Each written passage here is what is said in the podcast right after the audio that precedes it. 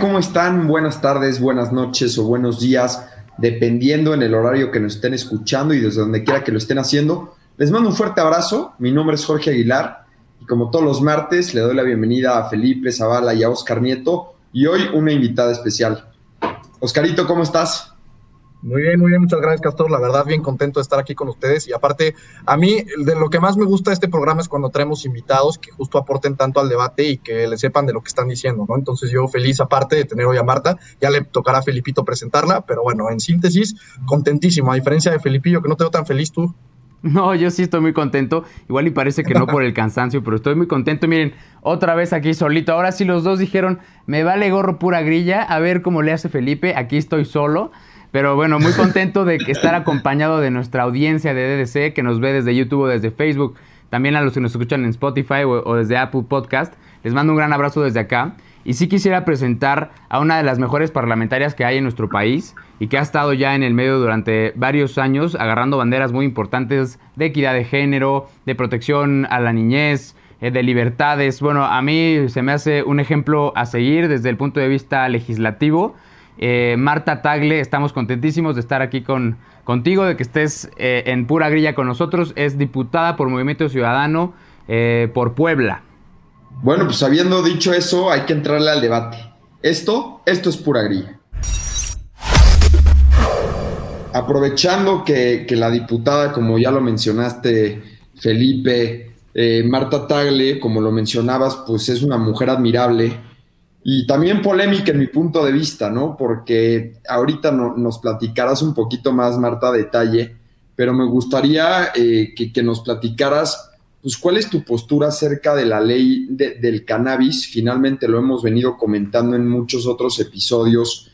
Tenemos ya nosotros muy, muy claro como nuestra postura, pero bueno, siempre estamos abiertos a, a poderla cambiar y poder aprender, pues, de alguien que finalmente dictaminó y votó en representación de los mexicanos esta Bueno, pues como feminista que soy y como una promotora de derechos humanos estoy a favor de la legalización de la cannabis. Y, además no es de ahora, ahora la Suprema Corte de Justicia de la Nación mandató al, Congreso a que se reconociera el derecho de los usuarios de la cannabis, el uso eh, adulto y responsable de la cannabis, eh, pero nosotros además eh, presentamos iniciativas desde el 2007, es decir, desde hace mucho tiempo venimos manejando esta apertura con respecto a la cannabis porque creemos que las personas sobre su cuerpo pueden hacer lo que quieran, ese es el libre desarrollo de su personalidad y, y, la Corte ha determinado que la legislación que tenemos impide ese ejercicio, el ejercicio de ese derecho. Entonces mi posición siempre ha sido a favor, hemos venido promoviendo esta regularización, pero desafortunadamente seguimos atorados en el ámbito legislativo en este tema, mientras que la Corte ya dio el paso, los usuarios están dando el paso, yo les digo que están saliendo del closet, hoy en día pueden darse la vuelta eh, a su alrededor y van a encontrar muchos usuarios que ya se reconocen como tales, y en el legislativo pues vamos a paso de tortuga y simple y sencillamente no terminamos de hacer nuestro trabajo.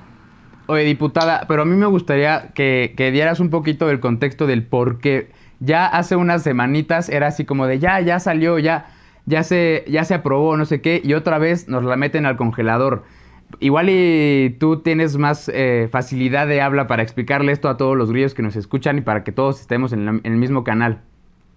Pues yo la verdad de las cosas que creo que es un juego perverso de la mayoría que hoy hay en el Congreso, que es de Morena y la 4T. ¿Por qué es un juego perverso? Porque cuando quieren sacar algo, eh, que es una reforma legal, no les importa nada y la sacan incluso sin moverle una coma, ¿no? Y en este tema llevamos dos años, dos años discutiéndola, desde que la Corte sacó una jurisprudencia que significa esto, que después de que la sociedad civil promovió varios amparos ante la Suprema Corte de Justicia y la Corte resolvió en al menos cinco casos eh, en el mismo sentido, generó una jurisprudencia y ordenó al Congreso que legisláramos en el tema. Esto fue desde el 2018.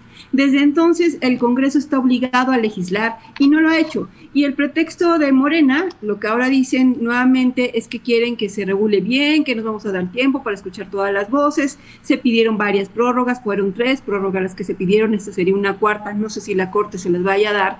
Pero ¿cuál es el, el del asunto? Bueno, desde el Senado de la República se dedicaron a sacar una iniciativa, una reforma en materia de cannabis que primero regulara el mercado pero además con los intereses claramente definidos de la industria de cannabis que ya está desarrollada en otras partes del mundo. Es decir, se metieron dentro del Senado los intereses de la industria y no se le pusieron a legislar sobre los derechos. Entonces ya desde que llegó a la Cámara de Diputados venía sobre regulada. Y en la Cámara, en lugar de mejorar eso, se quedó peor. O sea, vinieron a penalizar más, a poner más obstáculos, a poner más burocracia.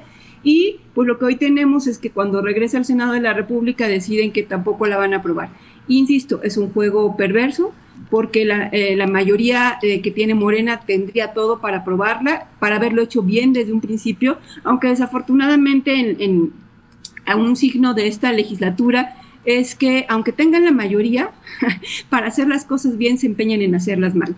Y en el tema de la cannabis, pues los que están de por medio son los usuarios de la cannabis que eh, van a seguir siendo criminalizados, perseguidos, que no van a poder ejercer sus derechos plenamente. Y eso es importante que los radioescuchas eh, pues sepan que todavía está así, porque también desafortunadamente muchos estaban con la expectativa de que esto ya se iba a regularizar y de que iban a poder consumirlo sin ningún problema. Y lo cierto es que todavía no es así. Entonces, pues les llamamos a hacer un consumo responsable y, a evitar meterse en problemas con las autoridades que desafortunadamente seguirán teniendo mecanismos para extorsionar a quienes son usuarios de cannabis. Es que yo creo que ahí está la clave, Marta, ¿no? Creo que ahí está la clave y, por eso me he manifestado en contra de esta legislación, finalmente, ¿no? Y digo, no, no quiero abrir el tema debate, pero, pero creo que le al, punto, al, punto, al punto esencial de, la, de la reforma. ¿Por qué? Porque no está siendo bien regulada. Yo, a mí no me cabe en la cabeza y te preguntaría ya nada más para concluir este punto, y perdón que ande de preguntón, y ahorita le doy la palabra tanto a Oscar como a Felipe, pero ¿cómo, cómo puede ser que una, que una regulación de 56 artículos, nada más cuando tenemos leyes que son súper extensas y que sí se hicieron con, con el análisis correspondiente, ¿Cómo puede ser que estos 56 artículos regulen uno de los temas más graves que México tiene hoy en día? No, pero es que yo creo que el problema parte de que la cannabis ha sido satanizada. Es una planta que ha sido satanizada. La, cannabis, en realidad, en, en, los hechos, sería, eh, si no lo hubieran penalizado hace cerca de 100 años, sería tanto como consumir tabaco. De hecho, hoy los efectos a la salud que tienen otras drogas legales como el alcohol y el tabaco son más graves incluso que los que pudiera tener la cannabis, pero se, eh, por una política incluso muy relacionada con Estados Unidos se decidió satanizar esta planta hace 100 años. En realidad no es el problema en la planta, el, tema del narcotráfico es otro asunto. O sea, se generó un mercado negro como en su momento fue el alcohol en Estados Unidos, pero en México se, al generar este mercado se satanizó esta planta. Y hoy de lo que se trata es que además, como tú dices, en lugar de regular en 56 artículos el uso de la cannabis, que además esa ley empieza muy mal, ¿no? Porque empieza por decir qué es lo que va a regular y les digo que lo único que les faltó poner que la ley regulaba era soñar con cannabis, porque dice fumar, respirar, transpirar, comer, ¿no? O sea, todas las posibilidades es de la A a la Z, ¿no? Los incisos, y eh, casi penalizan el que tú sueñes con cannabis, ¿no? Este, y cuando en realidad eh, lo que tenían que haber hecho, de acuerdo a lo que la Corte determinó, era modificar cinco artículos de la Ley General de Salud. Y esos cinco artículos de la Ley General de Salud no lo reformaron. O sea, bastaba con reformar esos cinco artículos y entonces ya no expedir una ley federal de cannabis. No hacía falta una ley federal de cannabis porque ese es el problema, sobreregulan la cannabis. Cuando en, los hechos de lo que se trata, o sea, ¿qué pasa? Ustedes eh, como, como chavos estudiantes saben muy bien lo que sucede cuando hay una sobreregulación en cualquier tema, ¿no? Genera la posibilidad de un mercado negro, un mercado pirata. Aquí sucede lo mismo. Si tú generas una reglamentación que te va a mandar a una burocracia interminable. Es decir, para que tú puedas sembrar en tu casa marihuana, tienes que ir a tramitar un permiso, quién sabe a dónde, y para que te lo den tienes que presentar no sé cuántos papeles pues vas a preferir seguir comprándoselo a quien se lo comprabas en el mercado negro que meterte a toda la burocracia que se implica. Si quieres poner un negocio tienes que tener mucho dinero para una licencia integral. O si quieres asociarte con otros, aquí la pura grilla se quieren asociar para sembrar entre ustedes la marihuana, pues también van a tener que pasar por muchos requisitos. Y entonces al tener tantas reglas, lo único que van a hacer es que el mercado ilegal continúe porque va a ser más sencillo ir por la vía ilegal. Yo estoy completamente de acuerdo contigo, Marta, y creo que es un poco lamentable que con esta mayoría que, de la que hablamos en, el Poder Legislativo, que navega con bandera de izquierda y, de promotora de las libertades, eh, pues estemos viendo, no solo en este tema, sino en otros tantos, eh, pues tintes más conservadores que de otra cosa, ¿no? Pero bueno, no sé si quisieran...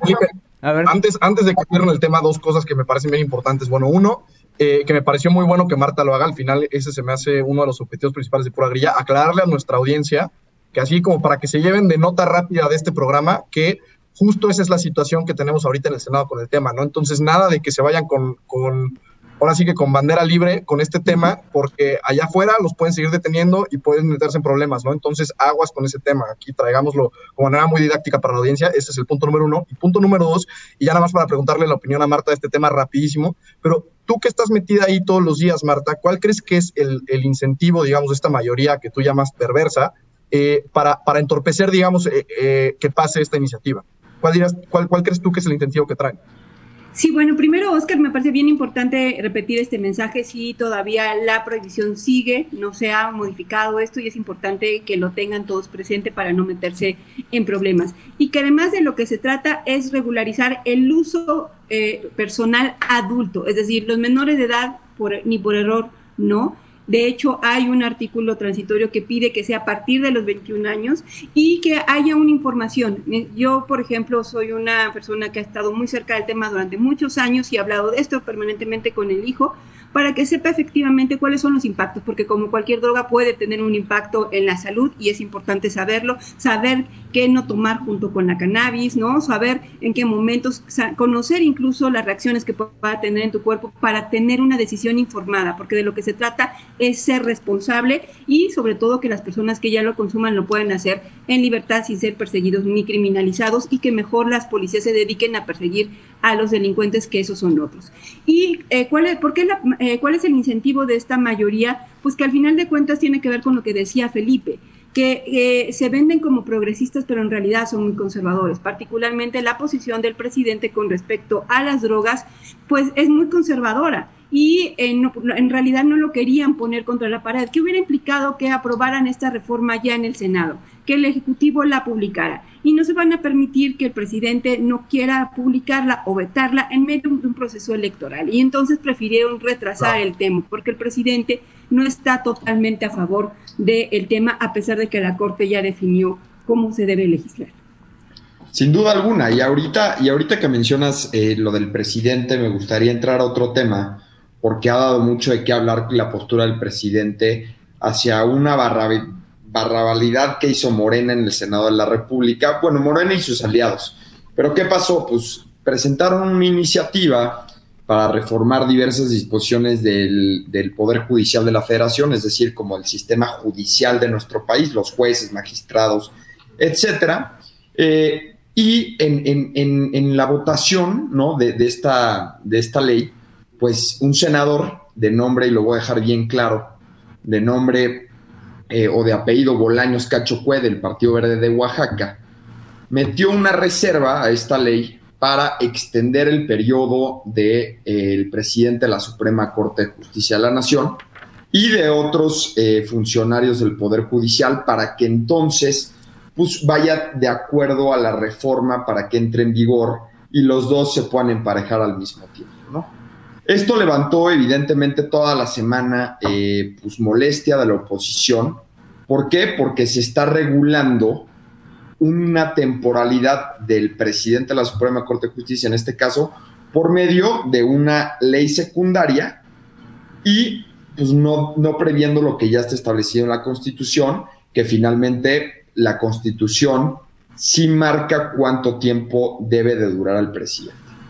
Habiendo dicho eso, me gustaría este, preguntarte a ti, Felipe, ¿ves ya un acercamiento de Morena para que se reformen así las leyes y entonces poder alcanzar una reelección en un futuro? Esa sería mi primera pregunta. A ver, sin duda creo que sí marca precedente. De, consumarse esta, esta acción, este, sí marcaría precedente. Hay tres violaciones a la Constitución en una sola acción aquí, porque sí, la Constitución dice que el presidente de la Suprema Corte solo dura cuatro años y que no se puede reelegir este, en, el, en, el, en el siguiente periodo inmediato y que aparte los propios ministros de la Suprema Corte son los que votan para tener por su presidente, ¿no? Y entonces aquí ya le dieron eh, la reelección este, inmediata y aparte lo pusieron como presidente desde el Congreso. O sea, hay tres violaciones constitucionales ahí. Yo creo que eh, el, el, presidente de la Suprema Corte, Saldívar, eh, como abogado y debería de, negarse a esta, a esta opción. Pero bueno, ya veremos qué sucede. Pero sí, a tu pregunta, yo creo que sí puede marcar un precedente para algo muy, muy peligroso, algo que atenta a nuestra democracia. Y bueno, a ver qué pasa. Marta, tu opinión sobre el tema. Bueno, pues es un tema que ya llegó a la Cámara de Diputados, estarán dándole eh, turno a comisión esta semana. Eh, y además, la posición que hemos fijado tiene que ver con que es una reforma que no tendría por qué discutirse deprisa, porque no hay ninguna prisa por modificar, eh, hacer la reforma al Poder Judicial. Desde que se hizo la reforma constitucional hace unos meses, nosotros nos opusimos porque ya veíamos desde ese entonces la intención de doblegar al Poder Judicial, de quitar la independencia, de incluso eh, hacer dependientes a todos los sistemas de justicia a nivel estatal del Consejo de la Judicatura Federal y de manera particular del presidente del Consejo, que es a su vez el presidente de la Corte. O sea, todo esto está detrás de la reforma judicial que se está discutiendo. Se ha abierto la discusión a partir de este transitorio que es total absolutamente inconstitucional, pero detrás de esta reforma que se vende como una reforma necesaria, no lo es. Es una reforma que está siendo a modo a modo particularmente del equipo técnico del presidente de la Corte, que es con quien trabajaron la reforma desde el Senado de la República, y que eh, espero que en la Cámara de Diputados nos demos el tiempo para discutirla a fondo. No solamente los 13, los, el, artículo 13 transitorio, donde viene este tiempo de la ampliación porque es total y absolutamente fuera de la Constitución, sino incluso para revisar toda la, la reforma eh, eh, del Poder Judicial. Nos van a decir que no, no, tenemos suficiente tiempo, el, periodo ordinario termina el 30 de abril, pero la legislatura termina hasta agosto. Perfectamente podemos esperar incluso que pasen las elecciones y tener un periodo extraordinario para discutir a fondo este tema y no apresurarnos y por supuesto quitar de por medio este transitorio que de ninguna manera se debería de aceptar. Oscar, antes de entrar contigo y hacerte una pregunta muy clara sobre lo que opinas, me gustaría también establecer o, decirle a la audiencia de pura grilla, pues que es un artículo transitorio, ¿no? La verdad es que, Marta, nosotros tratamos de hacerlo como todo, nuestro eslogan es peladito y en la boca, entonces pues, hay muchas personas que no, no, entienden el término transitorio, ¿no? Un artículo transitorio finalmente eh, es como un, artículo que, que, le sigue a los que se van a plasmar en la ley, pero habla de las reglas de aplicación, la temporalidad de la aplicación y algunas particularidades también de alguna regla o normatividad que deberán expedir si es que aprueban los artículos originales, ¿no? Entonces, digo, ya habiendo dicho eso, Oscar, me gustaría preguntarte también a ti, uno, ¿cuál es tu opinión? Pero también, ¿cuál es la importancia de que Morena siga eh, con, el control de la Cámara de Diputados, perdón, del, de la Suprema Corte de Justicia. Creo que estamos teniendo ahí un, par de, problemas técnicos, ¿no? Pero veíamos finalmente, eh, eh, veíamos que pues ya Andrés Manuel López Obrador y el gobierno de la Cuarta Transformación, pues se está apoderando del Poder Judicial no nada más con esta normatividad, porque si vemos que los ministros son 11, él ha nombrado a tres, es brother del presidente de la Suprema Corte y aparte ahorita en diciembre del 2021 le va a tocar a nombrar un quinto, pues entonces se está acercando para tener una mayoría en la, en, la Suprema Corte de Justicia. ¿Qué riesgo implica esto? Esto, ¿me está diciendo a mí, Castor? Sí, sí. Ah, perdona, es ahí se me tuve problemas de conectividad, como vieron, pero sí. Mira, para mí, yo te voy a decir para mí qué es lo que me preocupa y parece disco rayado. Yo creo que toda nuestra audiencia que nos escucha siempre recordará que este es para mí el argumento más preocupante, ¿no? Pero yo lo que, lo que siempre digo es que cuando el presidente hace estas cosas da un mensaje bien claro allá afuera y es tanto a todos los mexicanos como a la gente de afuera, como a los mercados, etcétera, que es que en México no hay certeza jurídica, ¿no? Que en México no hay certeza de leyes cuando él llega y, empieza a abrir la boca y decir que va a hacer lo que se le antoje, a pesar de que de que, y él, y él aprueba y, y, va a favor de cosas que van incluso arriba de nuestra constitución, ¿no?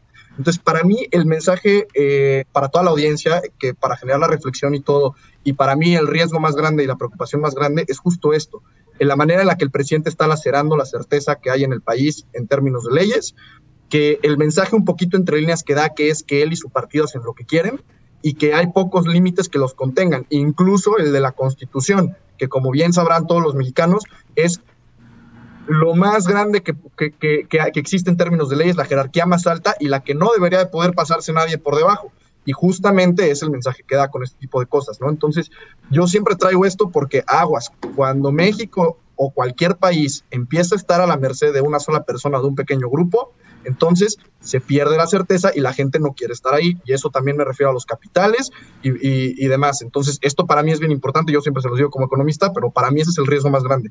La laceración de la certeza jurídica en el país. Pero bueno. antes de pasar al siguiente tema, que creo que Felipe ahí trae un tema bastante interesante. Marta, me gustaría en un minuto preguntarte si, si, si ves esto como un antecedente para una posible reelección del presidente López Obrador. Pues mira, la justificación de que se requiere ampliar el plazo del presidente en la Corte para implementar la, la reforma del Poder Judicial es lo que preocupa. ¿Por qué? Porque pues es, es, tanto como decir que la cuarta transformación también requiere más tiempo para que se pueda terminar de implementar. Y aunque eso parece muy lejano, ¿no? o, siempre creemos que tenemos la constitución, tenemos instituciones fuertes, eh, pues desafortunadamente estamos viendo lo que está sucediendo. Al INE, por ejemplo, lo tienen amenazado con juicio político a, dos de sus consejeros. Eh, está esto de la Suprema Corte de Justicia de la Nación. Y entonces sí estamos viendo como varios elementos que pueden generar las condiciones para que eso suceda. Desde el cambio a la constitución, desde que la Corte eh, que esté eh, controlada por el Ejecutivo, ha sucedido ya en otros países de América Latina, ¿no? El caso de Evo Morales, por eso se religió por quinta ocasión, porque la Corte se lo permitió, ¿no? Este, entonces, sí hay como varios elementos ahí que nos preocupan y que por eso es tan importante no dejar pasar esto que está sucediendo con la reforma del Poder Judicial. Pues sí, no cabe duda que estamos metidos en una situación complicada y, bueno, desde este espacio invitar a la gente a que se informe, a que participe, porque es la única manera en la que nosotros como ciudadanos podemos hacernos sentir y, participar, ¿no? Y, claramente vayan a votar, hay que salir a votar. Pero, este, bueno, estuvo en redes sociales durante toda la semana también, es un tema que ha salido mucho, pero no mucha gente ha terminado de entenderlo, aunque, aunque es un tema bastante sencillo y preocupante. Este sábado entró en vigor este, un decreto en donde obligan a los usuarios de, telefonía celular a este, dar, concederle nuestros datos biométricos al gobierno este, para el famoso PANOUT, ¿no? Este mm, Padrón Nacional de Usuarios de Telefonía Móvil. Entonces, eh, vamos a, nos van a agarrar eh, nuestras huellas dactilares, el iris, nuestra cara y nuestra voz, que son este, nuestros datos personales completamente. Eh, puede ser muy preocupante para algunos, no tanto para otros. Se habla de que se pueden vender esos padrones y no sé qué, pero bueno, yo creo que sí es grave, yo creo que van a llover amparos. deberían de estar hablando a sus compañías telefónicas para decir que se amparen, porque si no les van a quitar su línea esta misma semana o en el transcurso de los siguientes días, ¿no? No sé qué ustedes qué opinen. No, mira, digo, ahí hay dos precisiones, ¿no? Si hay un plazo para, para conformar este padrón por parte de las, de las, de las telefónicas, o sea, no, no pongas ahí a, este, nerviosos a todos nuestros radioescuchas, este, pero por el otro lado también es importante resaltar que esta reforma, y ahorita nos dirá Marta, porque Finalmente, pues ella estuvo en la discusión en la Cámara de Diputados, pero yo también entiendo por qué se da, ¿no? O sea, entiendo que no, estoy, no estoy de acuerdo con el fondo ni lo que quieren hacer, pero sí estoy de acuerdo con, con por qué lo quieren hacer. Y finalmente se han cometido y, ha aumentado justo en la pandemia que por medio de, teléfonos pues, han aumentado muchísimas extorsiones, este, y, delitos así, ¿no? Entonces la UIF solicitó que se impulsara esta, esta reforma, pero sin embargo, y hay un, hay un tema que ahorita me gustaría pues, poner sobre la mesa, pero hay un tema muy, muy específico y también sumamente grave, y yo diría que hasta más grave que lo del, lo del ministro Saldívar, pero ahorita, ahorita les platicaré. Marta, en tu opinión, ¿cuál es, o sea, ¿para dónde vamos? ¿Qué tan nerviosos nos tenemos que estar? Pues mira, ya el problema es que ya fue una, un intento fallido del gobierno en la época de Felipe Calderón, el RENAUT. Se hizo un registro nacional de, de teléfonos justamente con la misma justificación, que había que combatir la extorsión telefónica. Y entonces fue un fracaso porque a los dos meses de aprobada esa, de esa reforma de que todos tuvimos que registrar cuando íbamos a nuestra compañía telefónica, tenían que registrar en ese momento solamente la tarjeta SIM y, tener claramente a quién correspondía el teléfono. A los dos meses los datos de todas las personas estaban en el mercado negro, particularmente en Tepito. O sea, no se tardaron ni dos meses en que esto ya lo tuvieran eh, en el mercado negro. Y, hoy en día pues sufrimos, incluso seguimos sufriendo las llamadas que nos hacen porque era muy fácil eh, acceder a nuestros, a nuestros datos. Y ha quedado demostrado a nivel mundial que el registro no sirve de nada. O sea, los, los, los delincuentes no se van a estar registrando, pues, o sea, van a encontrar otra manera de tener teléfonos y, y, en cambio el gobierno sí tiene maneras de evitar la extorsión, desde bloquear la señal de las cárceles, cosa que no sucede, impedir que entren teléfonos a las cárceles, ¿no? Este, que las denuncias que tú haces cuando tienes una extorsión telefónica realmente sea efectiva, muchos medios para identificar y combatir la extorsión telefónica que no están haciendo. Y lo grave de este asunto es que, porque muchos dicen, bueno, no, es que todos dejamos nuestros datos por todos lados, en la banca móvil, en Facebook, en todos lados estamos dejando nuestros datos. Pues sí, pero aquí los van a tener en un solo lugar, es decir, les estamos poniendo a los delincuentes la posibilidad de que en un solo lugar encuentren la información de todos, porque además hay más líneas de teléfonos celulares que, de teléfonos fijos, ya prácticamente no existen los teléfonos fijos, y entonces van a tener los datos personales de todos para que con esa información entonces ellos sí puedan acceder sin problemas a nuestra banca electrónica, a las compras que hacemos por internet, e, en cantidad de cosas. Porque lo peor de todo es que cuando se hizo el Renault, eh, y se gastaron millones de pesos y ni así les funcionó para la seguridad. Aquí no le han puesto un solo peso al padrón. Entonces, imagínense sin recursos, qué tipo de seguridad no, va a no tener. le han puesto un solo peso ni al padrón ni al país. Ni al país, pero, pero, eh, pero es justo la seguridad que requeriría un padrón de esa naturaleza requiere recursos, pues no hay recursos públicos para eso, y entonces, eh, pues sí, es una, una reforma que todavía se va a controvertir en la Corte, por eso la importancia de una Corte independiente, y, eh, y por supuesto también las organizaciones están promoviendo los amparos. Tú, Oscarito, ¿qué opinas Sí. sobre esto? Tú que eres muy analítico y, y- y te encanta la reflexión. No, no, no, y aparte este tema yo es de los que a mí me ponen los pelos de punta en particular. Y yo creo que la gente en general este tema dice, bueno, es que también no, sé si sería bueno que tuvieran los datos. Bueno, yo estaba convulsionándome de, la desesperación con este tema. ¿eh?